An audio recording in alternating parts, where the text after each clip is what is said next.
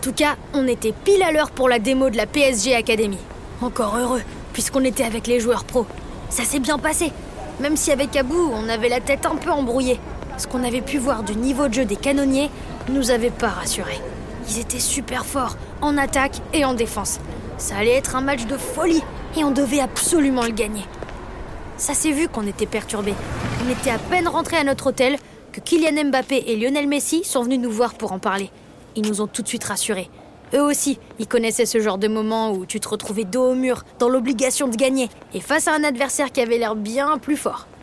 Ils ont tout de suite trouvé les mots pour nous faire redescendre sur Terre. Le truc incroyable avec le foot, c'est que sur un match, n'importe qui peut gagner, même contre la meilleure équipe du monde.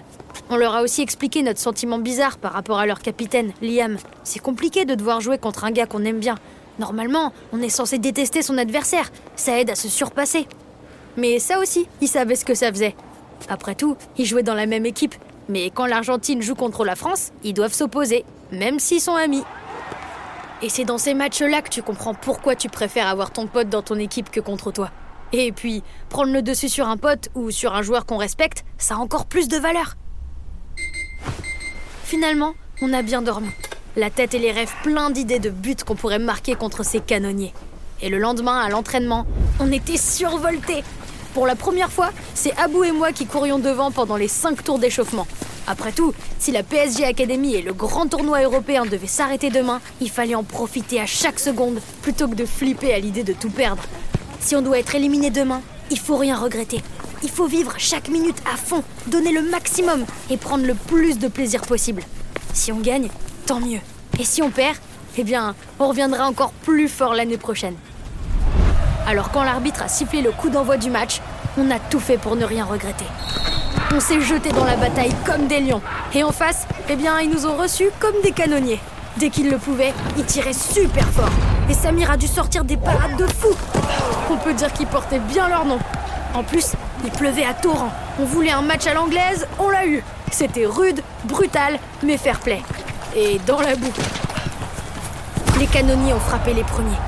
Samir pouvait pas arrêter toutes leurs frappes. Et celle que Liam lui a placée en pleine lucarne était hallucinante. Mais heureusement, on n'a pas baissé les bras. On est reparti à l'attaque, pour rien regretter.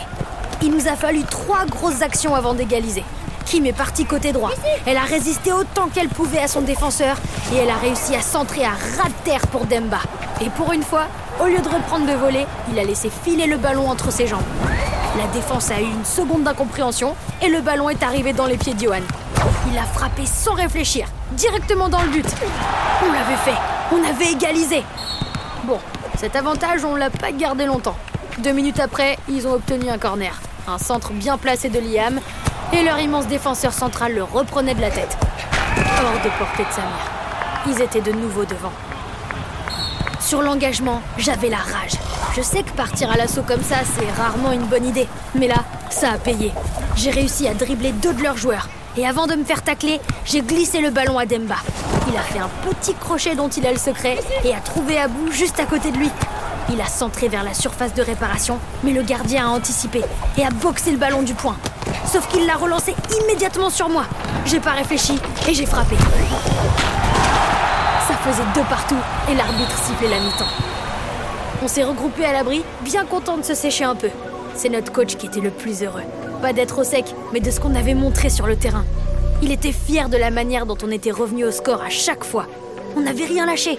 On s'était jamais désunis. Mais c'était maintenant que notre plus grand défi commençait. On l'avait vu, en face de nous, c'était l'équipe la plus douée et la plus complète qu'on avait affrontée.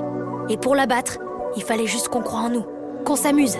Et ça, on sait le faire. Vous avez écouté PSG Academy, un podcast officiel du Paris Saint-Germain, produit et réalisé par Charlie Studio. Avec la voix de Casey Chase. Écrit par Mathieu Mariol pour les éditions Soleil.